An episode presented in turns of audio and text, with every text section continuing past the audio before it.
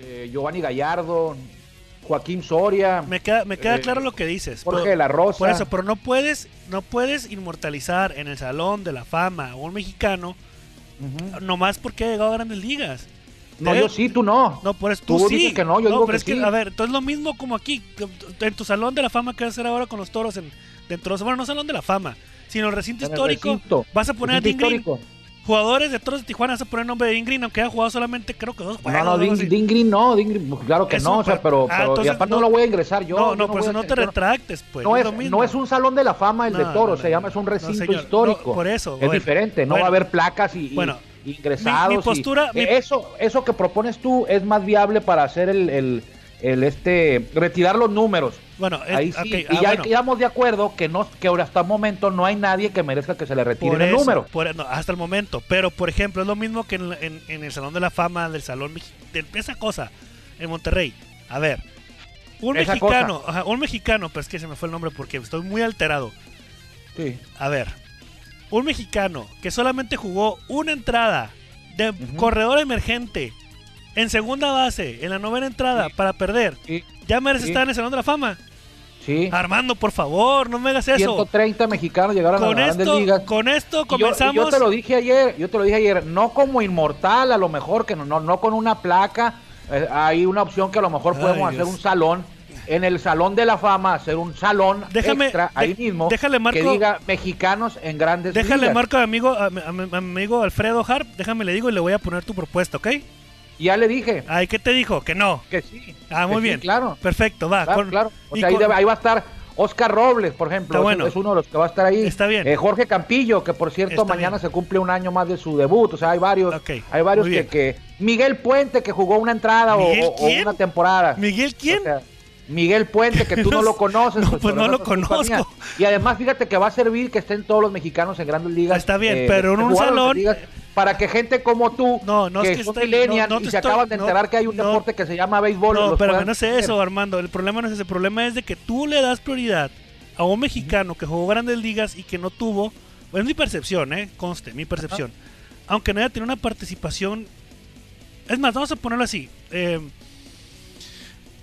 eh, este. Ayer te puse un ejemplo Sí, y ahí eso. te trabaste. Te dije, bueno, Oliver Pérez no merece estar en el Salón de la no, Fama del sí, béisbol mexicano. sí, y dijiste que sí. No, ajá, sí, por y eso. que Oliver Pérez no jugó en la Liga Mexicana de Béisbol. No, pues. por eso, pero Entonces, ¿cuánta participación ha tenido Oliver Pérez por eso, en, en entonces, aquí- ligas? y quedamos ayer, y quedamos ayer, Juan, Sí, claro, eh, pero que lo- aquí el problema no es de nosotros, el problema es del Salón de la Fama que no especifica cuáles son los criterios para elegir a los inmortales. Ok, va. Si dijeran, si los dijeran, oye, los que jugaron grandes ligas son automáticos, no estuviéramos tú y yo hablando de esto. Por eso, o si pero- dijeran solamente Pero números tú, del béisbol mexicano, lo pones Valenzuela no automático. estuviera. tú lo pones automático nada más. Sí, ese es mi criterio, porque a mí no me dicho el Salón de la Fama qué criterios hay. Yo te estoy diciendo que no es que esté mal o esté bien, pero tu No, postura, tu postura no puedes meter o no puedes ingresar a un al salón de la fama a un No, sí a un puedo. jugador. Si yo votar, si yo fuera del comité elector, yo votaría por, por el simple hecho Bueno, que jugó en el Salón de la No Fama. vamos a y te lo abundar en dije el ayer, tema. ¿quién es mejor? ¿Juan Gabriel Castro o el Borrego Sandoval? No vamos Uno a jugó abundar- Grandes Ligas por y eso, no jugó no en vamos a abundar- El otro no- jugó en México y no jugó Grandes No Ligas. vamos a Entonces, abundar en el tema. No es, no es este, es que es que lo que quiero que entiendas es que es muy difícil evaluar o comparar carreras tan grandes cuando uno jugó en Grandes Ligas y no en México, y el otro jugó en México y no en Grandes Ligas, y los dos son unos jugadorazos, el Borrego y el Guaguel, entonces ese es lo que lo que falta, que haya una, una un criterio para todos los electores que votan, los colegas que votan, eh, para que puedan elegir sin estar pensando en eso, pues de que a ver, ¿cómo es esto? ¿Cómo es eso? Ok. Esto otro, el Salón de la Fama, el Grandes Ligas, pero bueno, Está eso lo bien. discutimos ayer y yo ni sabía, yo ni enterado estaba de que ya habías arrancado el, el programa, ¿eh? No, no, lo arranqué después de que empezaste a decir Juan Gabriel Castro, no sé qué. Pero bueno, con esto comenzamos Círculo de Espera. Círculo de espera. Ya estamos en el círculo de espera. Acompáñanos a tomar turno y hablar de béisbol con un toque relajado. Aquí empieza Círculo de Espera. Ya no hay que pelear, por favor, porque somos amigos, somos hermanos, somos No, no estamos colegas. peleando, eh, espero que somos no tomen esto como pelea, o sea, somos colegas. Estamos debatiendo aquí, tú Es- tienes tu opinión estoy que muy respeto relajado. y yo tengo la mía que tú no respetas, No, pero sí bueno, que sí la bien. respeto, es que sí la respeto, pero no. Entonces o sea, no quieras cambiarla, pues no, o sea, así no sé yo, eso, solamente que no me queda elector, claro, Si no. algún día me invita Toño de Valdés al comité elector, Sí. yo voy a No. tomar como criterio So- el grandes ligas va a ser mi primer Eh, criterio. Es como, es como tú. A ver, dices que es mejor LeBron James que Michael Jordan. ¿Por qué? Porque por las estadísticas.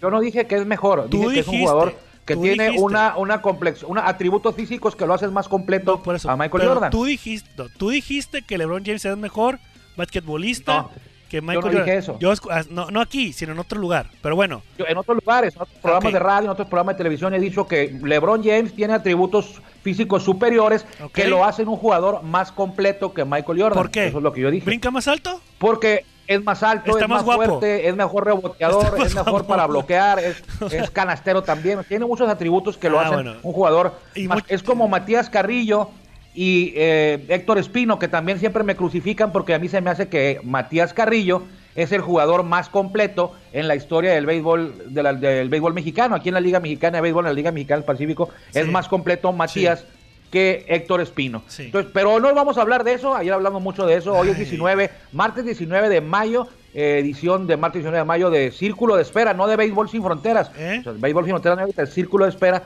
Y hoy hablaremos otro tema que, bueno, ya las últimas semanas han sido temas que nos piden. El de hoy es, eh, ¿quiénes fueron los primeros toros? O sea, ¿quién, siempre hay una primera vez para todo.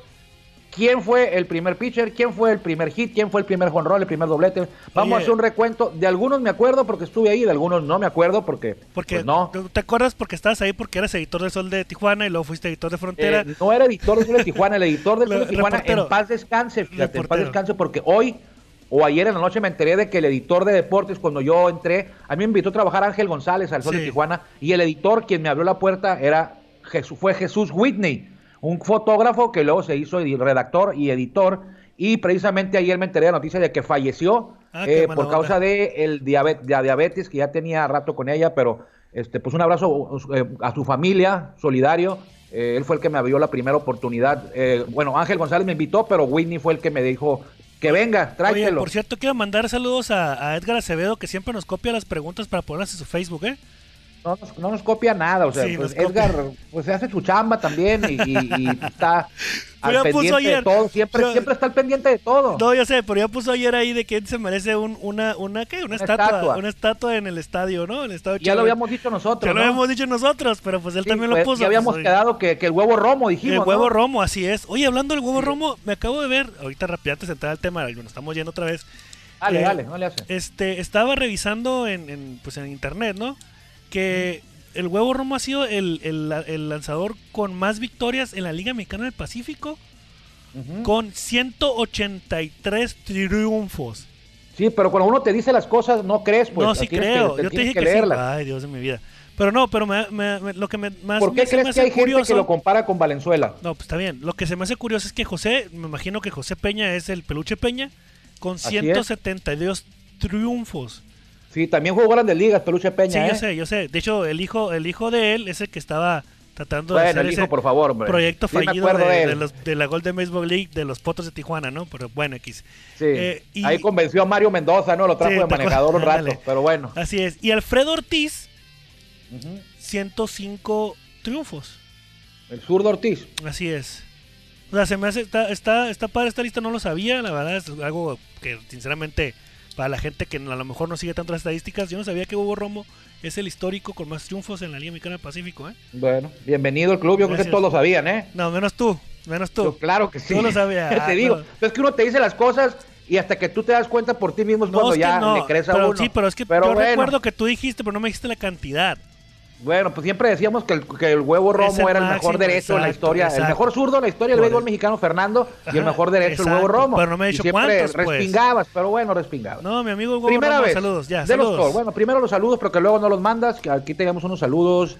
Creo que sí. Isaac Guerrero, a Luis Guerrero, Neto Torres, nuestro amigo en, tu en club de fans, tu club de fans. Jorge Camacho, Ismael Peña, que dice que por cierto Ismael Peña ya revisó bien y dice que nos pide una disculpa, que estamos en lo correcto, que Derek White no merece estar en la novena ideal de los toros.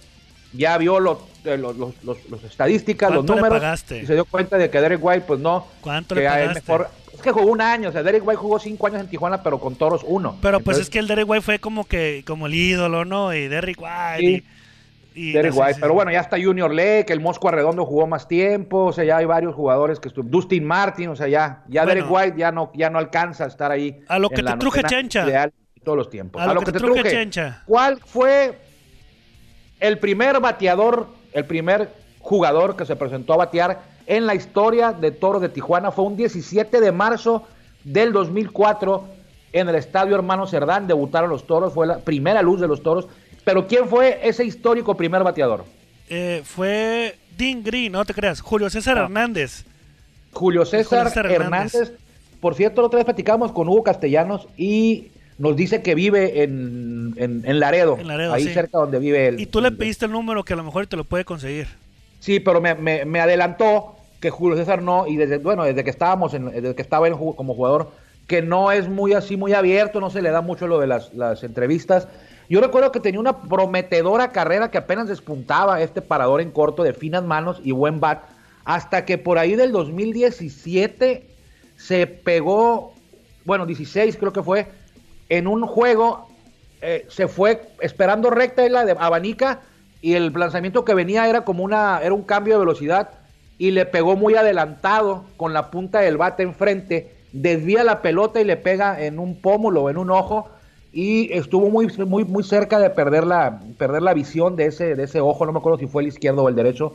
Y ya después de ahí no fue no fue lo mismo Julio César Hernández, vino a pique su, su carrera que apenas repito, apenas despuntaba y se acortó por ese incidente y ya no lo volvimos a ver. Eh, es de- era de Guadalajara, él nació en Guadalajara, pero me comentaba Castellanos que lo ha visto, no muy seguido, pero que lo, ha- se lo ha encontrado y sabe que vive ahí en Laredo. Vamos a seguir intentando contactarlo, yo lo tengo en Facebook también, le he mandado mensajes, pero pues aplica el visto, ¿no? Eh, A Al ver que Esquivel. amanezca de buen humor. Para que vea lo que se siente. Pero bueno, el, continuamos con el primer hit en la historia de Toros de Tijuana. Ya lo habíamos platicado aquí en repetidas ocasiones. Fue Apúntelo, el 17, amigos, apúntelo, el porque estos 17 datos no los va a estos datos encontrar no en, están ningún en ningún lado. Así es.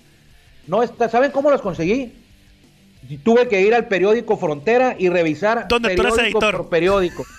Periódico porque periódico porque y, y no no estamos tirándole a la liga, eh, lo que pasa es que en las estadísticas es- puedes encontrar todo lo que quieras en estadísticas de béisbol avanzadas, puedes abrir cada juego, eh, te vas al, al- al Toro de Tijuana 2005, Potro de Tijuana 2005 y te puedes ir juego por juego y ver cuántos lanzamientos hizo tal pitcher, todo detallado, pero desde el 2005 Cinco para, para acá, atrás, del 2004 para abajo es verdaderamente un calvario encontrar estadísticas detalladas. Puedes hacer mano de a lo mejor del, del internet y meterte un clavado y a lo mejor tienes suerte o irte a un periódico como dice yo. Entonces el primer hit lo conectó Carlos Valencia el Chapis. El El 17 de marzo del 2004. contra. Pericos en Puebla se lo dio a Pablo Ortega. Ajá, a Entonces apúntelos porque estos costaron trabajo conseguirlos. Aquí los tenemos para usted, pero no los va a encontrar en otro lado. Bueno, el primer doblete en la historia de toros fue para una- un querido amigo, gran amigo también, Marco Antonio Romero. Así es. El la mismo fecha día. está mal, pero aquí la estoy corrigiendo, Pelacón, ¿eh? Ándale, es lo que te iba a Es decir. el 18 de marzo Di- del 2004. Un día después, entonces. Un día después fue en Tijuana contra Pericos. Algo que pasó ese, en ese día. Marco Antonio Romero, hermano de Oscar Romero, eh, eh, director deportivo de Toro de Tijuana. Pero fíjate lo que son las cosas. Cuando jugaban los dos, el conocido era Marco Antonio Romero. Era, era, era, era un gran bat, cañonero. Y Oscar también era bueno para jugar, pero bueno, su hermano fue, tuvo mejor carrera. El 18 de marzo lo conecta y al hacerlo doblete, pues le tuvo que meter el extra a Marco Antonio Romero y ya no era un chaval, ¿eh? ya no era un jovencito. Sí. Y se lastimó, le dio un, un- un- un tirón en una de sus piernas y perdió por ahí de un mes. O sea que conecta el doblete y ya no lo volvimos a ver en, en- por buen rato, ¿no? A Marco Antonio Romero. Él es el que conectó el primer doblete en la historia de Toros de Tijuana. Marco Antonio Romero. El primer triple fue para. Julio César Hernández, que ya lo mencionaste, fue el primer bateador y conecta el primer triple el 18 de marzo contra los Pericos en ese juego que ganaron los Toros. Fue también el primer triunfo de Toros en su historia. Ganó José Núñez ese juego eh, en el estadio Chevron, que lució a reventar el estadio Chevron. Primer batazo de tres bases, Julio César Hernández, 18 de marzo contra Puebla. Muy bien, el primer cuadrangular también fue para Julio César Hernández el 19 de marzo, pero en Monterrey. Así es, la primera serie inaugural, yo no estuve ahí ese día, pues no, no se viajaba con el equipo, era más complicado en el tiempo. Él conectó el primer cuadrangular a los sultanes en Monterrey el 19 de marzo. En la historia quedó Julio como el primer bateador, el primer triple y el primer cuadrangular. Así es. eh, la primera carrera anotada fue para Darryl Brinkley. El 18, Darrell Brinkley, que estuvo en la boleta. Darrell Brinkley nomás jugó ese año con los toros, ¿eh? Pero estuvo, está en la boleta o estuvo en la boleta de esta más reciente eh, convocatoria a elección del Salón de la Fama del Béisbol Mexicano del que hablabas tú aferrado, que te quedaste con la daga atorada desde ayer. santo. Brinkley fue un gran, un gran pelotero, ah, sobre todo en México, muy conocido en el béisbol mexicano. Yo me acuerdo con él con los tuneros de San Luis también. Béisbol mexicano de la Liga Mexicana de Béisbol y de la Liga Mexicana del Pacífico. Ahora entiendo- Este morenazo, Darrell Brinkley. Ahora- ahora que entiendo- anotó la carrera eh, a, a- a Puebla el 18 de marzo en el duelo inaugural en Tijuana y la empujó. El que sigue, ahí viene, mira, ¿quién empujó esa carrera? Abraham Valencia. Abraham Valencia. Así es. Que les decía Miguel Ángel Ahumada Mariscal, los Valencia de la destrucción. A Carlos Valencia y a Abraham Abraham Valencia, Valencia. dos jovencitos que pintaban y al final de cuentas el que sí cumplió con las expectativas fue el Chapis, que seguramente deberá estar en el Salón de la Fama. Y Abraham Valencia fue aquejado por lesiones y también tuvo ciertos problemas de, de, de- de- pues de su carácter, era medio, medio, medio fuera, carácter muy fuerte, vamos a dejarlo así. Ok. Entonces ahí está. Eh, Abraham Valencia con imparable empuja a Darrell Brinkley. Anotación, ya entiendo a nuestro querido colega este Anwar Yeme, eh, cuando hacían el programa de Bus y Fronteras, porque Bueno, Pues bueno, ok. El primer juego ganado es José Núñez. Ya lo habíamos José platicado. Núñez. Ya lo habíamos platicado en alguna ocasión. El 18 Sí. de marzo del 2004 contra Puebla. ¿Por qué? Porque es ese primer juego ganado porque los Toros en el 2004 abrieron temporada en Puebla. Es correcto. Entonces ya después Sí. se vino todo, ¿no? No como Sí, el ahora primer juego siempre- perdido está abajo, pues en la lista que tenemos fue Delvis Pacheco. Ya también hemos hablado de Delvis Pacheco, que pues fue su debut y despedida allá en Puebla. Sí. Creo que en dos entradas le hicieron cuatro carreras en la primera apertura de la historia de Toros, primer juego, y ya no lo volvimos a ver. Regresó con el equipo, ya no tuvo cabida aquí con los Toros. Y José Núñez, me acuerdo que José Núñez eh, no viajó, eh, Juan, a Puebla para el 17, o sea, para la inauguración del 17 de marzo. José Núñez, el dominicano que ya venía de una carrera larga y exitosa en grandes ligas, no viajó a Puebla porque nosotros fuimos ese 17 de marzo, antes de que empezara el juego de, en el hermano Cerdán, eh, estábamos nosotros reporteando en el estadio Chevron y ahí estaba José Núñez, me acuerdo que lo entrevisté a José Núñez ese Sí. día previo a que jugaron en Puebla y fíjate, jugaron y el equipo tuvo que viajar, bueno, no nomás el equipo de Toros, también Puebla, tuvo que viajar al día siguiente a, Tijuana para la inauguración, que me acuerdo que todavía estaba trabajando todo el equipo de Toros, lo que es la directiva, mercadotecnia, medios, todo, todo el equipo, el día antes estaban trabajando a tambor batiente y a marchas forzadas para tener todo listo al día siguiente, que fue un exitazo esa ceremonia inaugural, la primera en la historia de Tijuana que marcó época, ¿no? Ese año. Oye, hablando de eso, vamos rapidito nada más a lo que pasó eh, un día como hoy, pero del 2004, eh, en, en la historia de toros. eh, los toros de. Tijuana cayeron Date. 5-3 ante Rieleros de Aguascalientes en el estadio Albel, Albelto. Alberto. Romo Chávez ganó la lomita Ben Simon o Simon con rescate de Simón. Marco Díaz. No los Simón. conozco ninguno de los Ok. dos, eh, perdón. Pero bueno, 2014 no jugaron. 2014 no jugaron. eh, en el 2015 perdieron los. Bueno, perdimos 6-1 contra Sarapero de Saltillo. En el Chevron con triunfo de Michael Nix y derrota para Alejandro Martínez. Los Bureles solo conectaron un hit y fue en la segunda entrada. Qué bueno, ¿eh? Que fue en la segunda entrada porque se quitaron la presión. Los agarró Michael Nix, era un norteamericano. Es un norteamericano que en esa campaña 2015 tuvo un temporadón. Ya para el 16 se vino abajo, lo cambiaron a Rieleros y no fue el mismo. Nomás pasó Ah, dos sí, años en la Liga. Mexicana. Pero yo me acuerdo de él, Michael Nix. eh, yo creo que sí, sí estuvo en ese juego, pero desde la segunda entrada conectó el imparable Betancourt. Y aunque al final fue un hit, creo que es el único juego de toros que han conectado solo un hit. Eh, la presión ya no estaba porque ya, ya lo habían conectado, pues entonces, pues sí, Sí. se pierde, pero los toros eh, lograron evitar el, el sin hit desde muy temprano, ¿no? Así es, ya en el 2016 eh, Tijuana venció 3-2 a Saltillo con duelo de, en un duelo de 10 entradas. En el Francisco y Madero, en las lomitas fueron los honores para José Manuel López con rescate de Jason Urquides y el revesto lo cargaron a Jesús Carlos. eh, a la ofensiva estuvo Isaac Rodríguez que anotó carrera.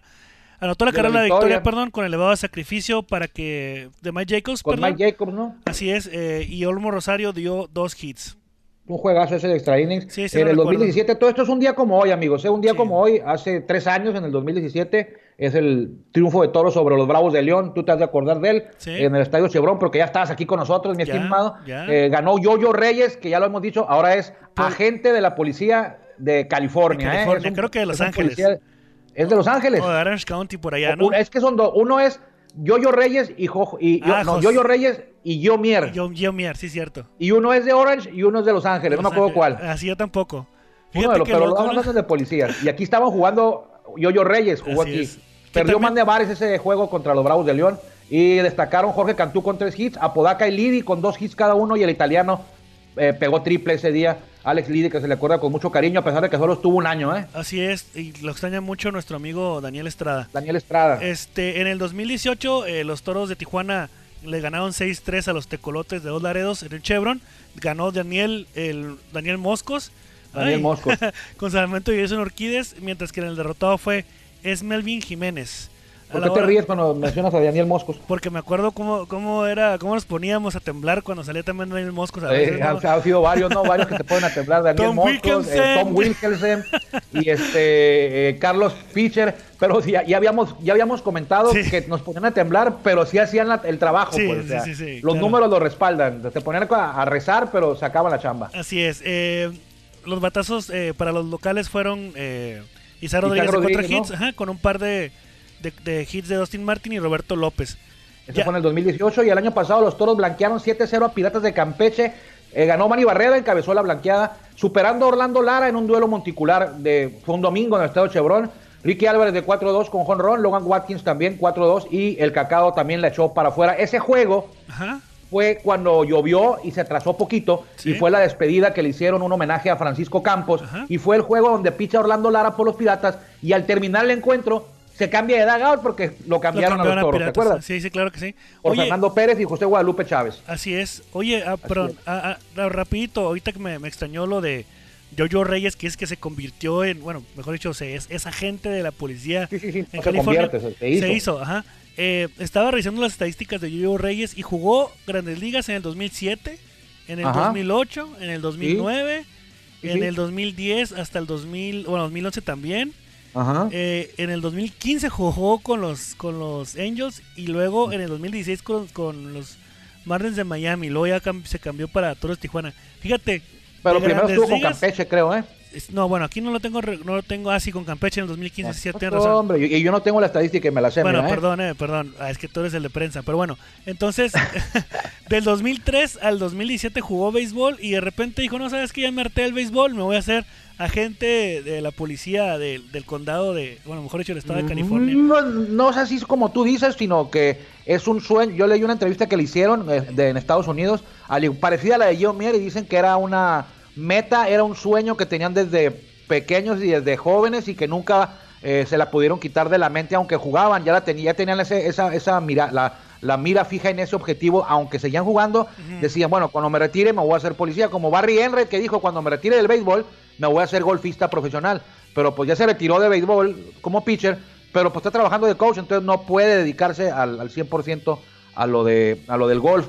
Eh, vámonos rápido a lo de 2000 porque tenemos otra lista. Mucha gente tiene la historia de toros también del 2014 para acá y me voy rapidito. El primer bateador en la nueva etapa de toros, o sea, del 2014 para acá en la historia fue el Mosco Arredondo, primero de abril del 2014. Primer hit lo, di Wil- lo dio Wilkin Castillo, que para, que para su fortuna fue doblete, entonces también es el primer doblete.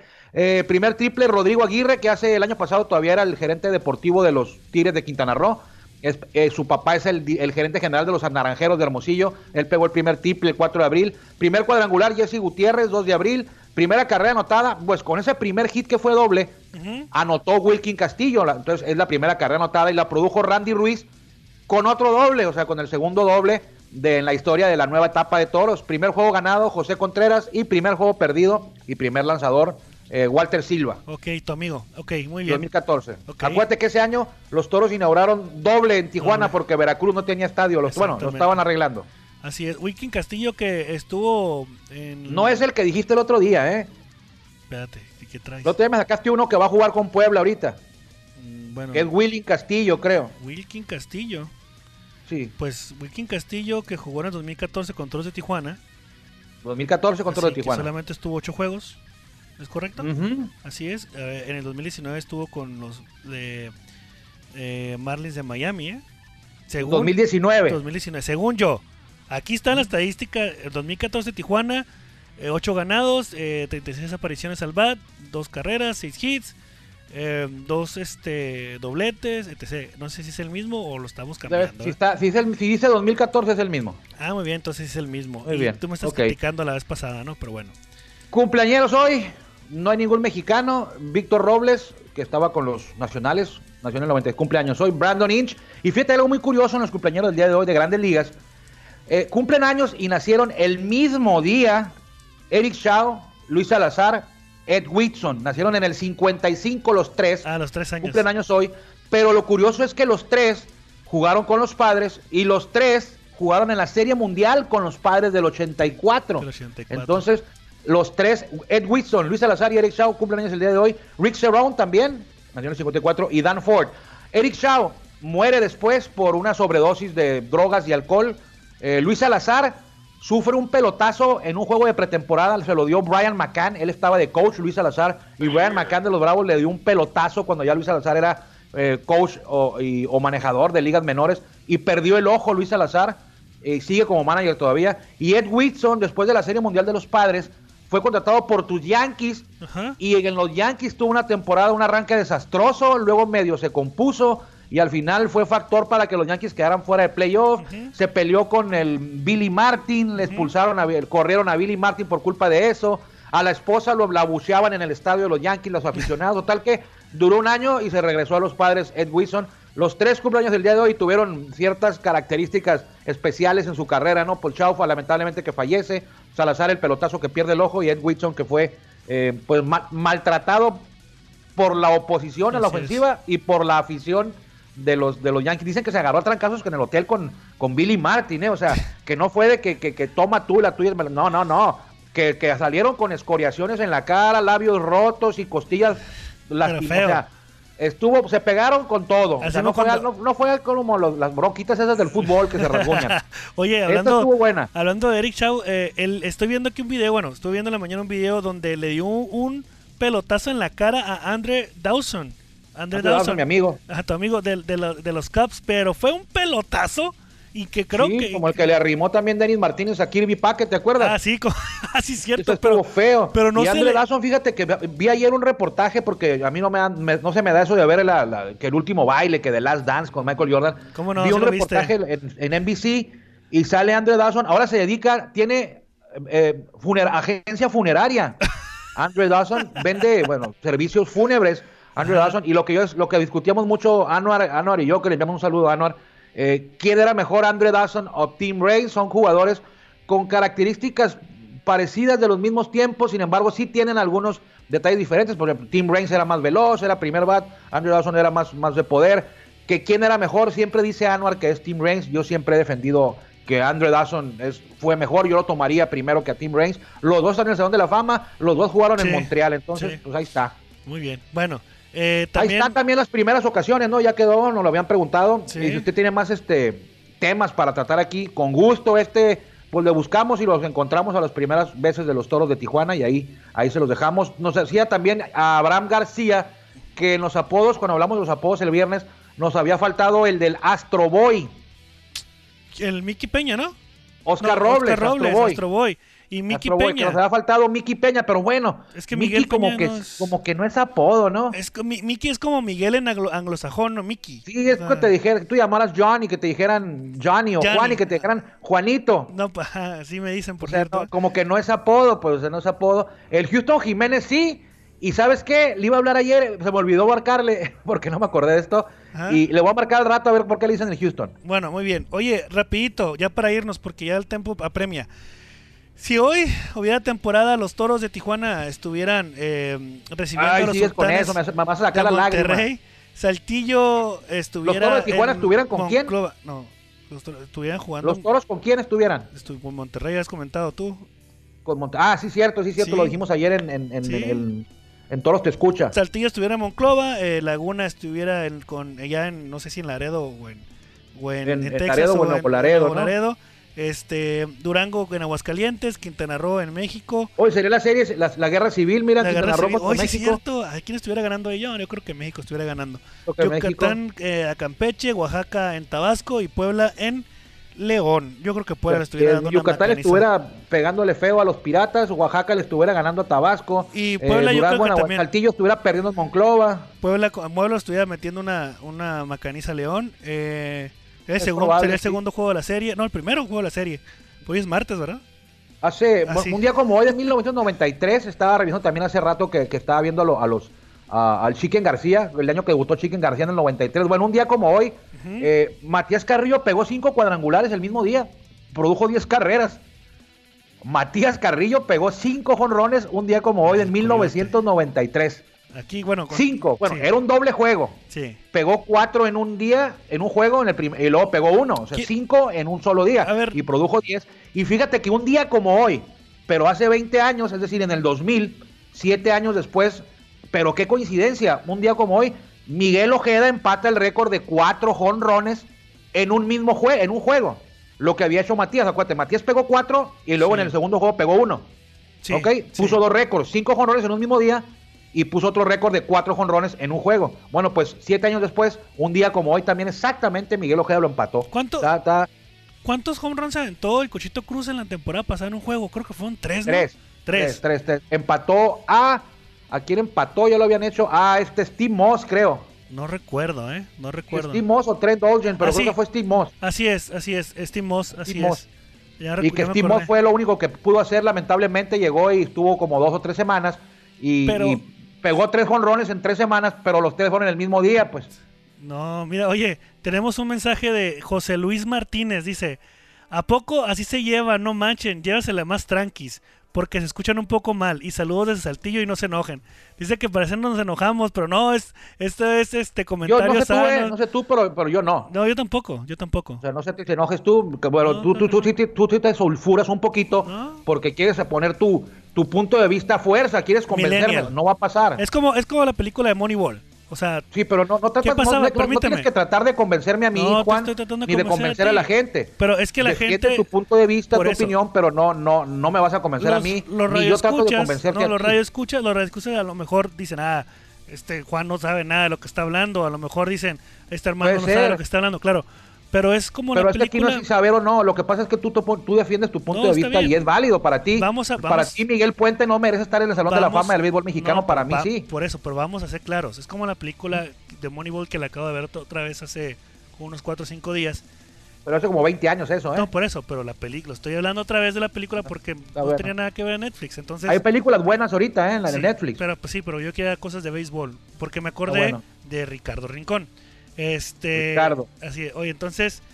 Menciona, acuérdate que los scouts están en la mesa y no creen en las estadísticas y no creen en la sabermetría.